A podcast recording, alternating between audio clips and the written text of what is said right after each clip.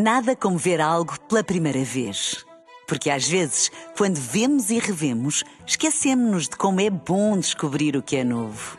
Agora imagine que viu o mundo sempre como se fosse a primeira vez. Zais. Veja como se fosse a primeira vez. Na rádio, no digital, em podcast.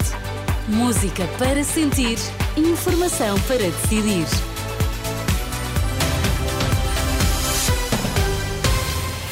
Hora de ouvirmos as notícias. Bom dia, Sérgio Bom Costa. dia, o que é que temos em destaque? Protesto de agricultores bloqueia acessos à Nacional 13 no Alto Minho. Operação Influencer Vítor Scária terá declarado os 700 os 75.800 euros apreendidos no seu gabinete. Vamos lá, a edição das 10 com Sérgio Costa.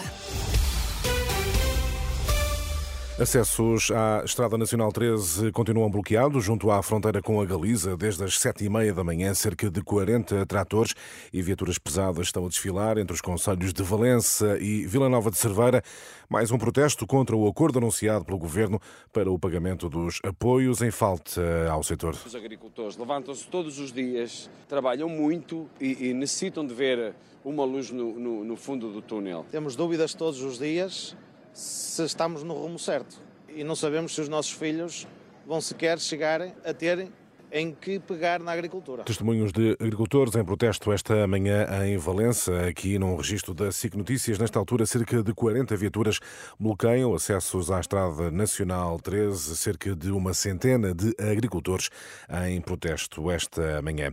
Polícias acusam António Costa de querer desviar atenções. É a reação à carta que o Primeiro-Ministro enviou às estruturas sindicais das Forças de Segurança, depois de o Sindicato Nacional de Polícia ter admitido a, possibilidade de boicotar as legislativas de 10 de março. Seria, diz António Costa, uma grave traição à democracia. Na resposta, Paulo Santos, da Associação Sindical dos Profissionais de Polícia, acusa o Primeiro-Ministro de desviar as atenções do que considera essencial. O Sr. Primeiro-Ministro está a fazer um aproveitamento para secundarizar aquilo que é a sua responsabilidade no problema que temos. Sabemos que o Governo está em gestão e que o Primeiro-Ministro considera esta questão como excepcional. Há instrumentos e legitimidade para dar uma resposta. Caso não concretize isto como algo excepcional, vai adiar o problema com as consequências que daí possam vir e que nós não desejamos.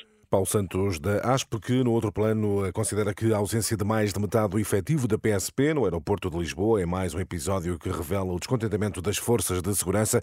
De acordo com o Diário de Notícias, dos 90 agentes que prestam serviço no controle de fronteiras do aeroporto Humberto Delgado, 50 estão de baixa. Operação Influencer, Vítor Scária já terá declarado em sede de IRS os 75.800 euros que lhe foram apreendidos no seu gabinete na residência oficial do Primeiro-Ministro durante as buscas do passado dia 9 de novembro. A informação foi avançada pelo advogado Tiago Rodrigues Bastos à Rádio Observador. O advogado considera que dessa forma não existem motivos para uma investigação por alegado crime de fraude fiscal. Portugal continua altamente vulnerável a ataques informáticos e os dados pessoais dos utilizadores estão desprotegidos. Alerta feito na Renascença pelo especialista em cibersegurança, José Tribolé, que lamenta que o tema seja suscitado até no discurso dos políticos, mas apenas em situações eh, em que se verificam ameaças significativas. Claro, continuamos vulneráveis.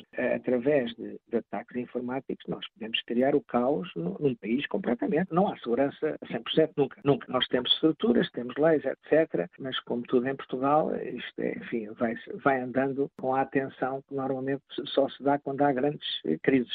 É nessa altura que os políticos prestem eh, atenção. E, aliás, hoje fala-se tudo. É a cibersegurança, a inteligência artificial.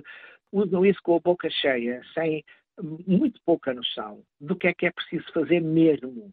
E aqui ficam três alertas de José Tribolé, especialista em cibersegurança, neste que é o Dia Europeu da Internet eh, Segura. Muitas vezes descuramos eh, estes, os nossos próprios dados, a proteção dos próprios eh, dados, e só nos lembramos de facto quando há assim uma notícia de invasão, de captação de dados de grande relevo, não é? É verdade. Mas todos os dias devemos ter essa, esse cuidado. E cada vez é mais complicado. Recebemos aquelas mensagens que parecem, que parecem Muito reais, parecem, exato, e é preciso ter de facto muito, muito cuidado. Obrigada, Até Sérgio já. Costa. Até já. Nada como ver algo pela primeira vez.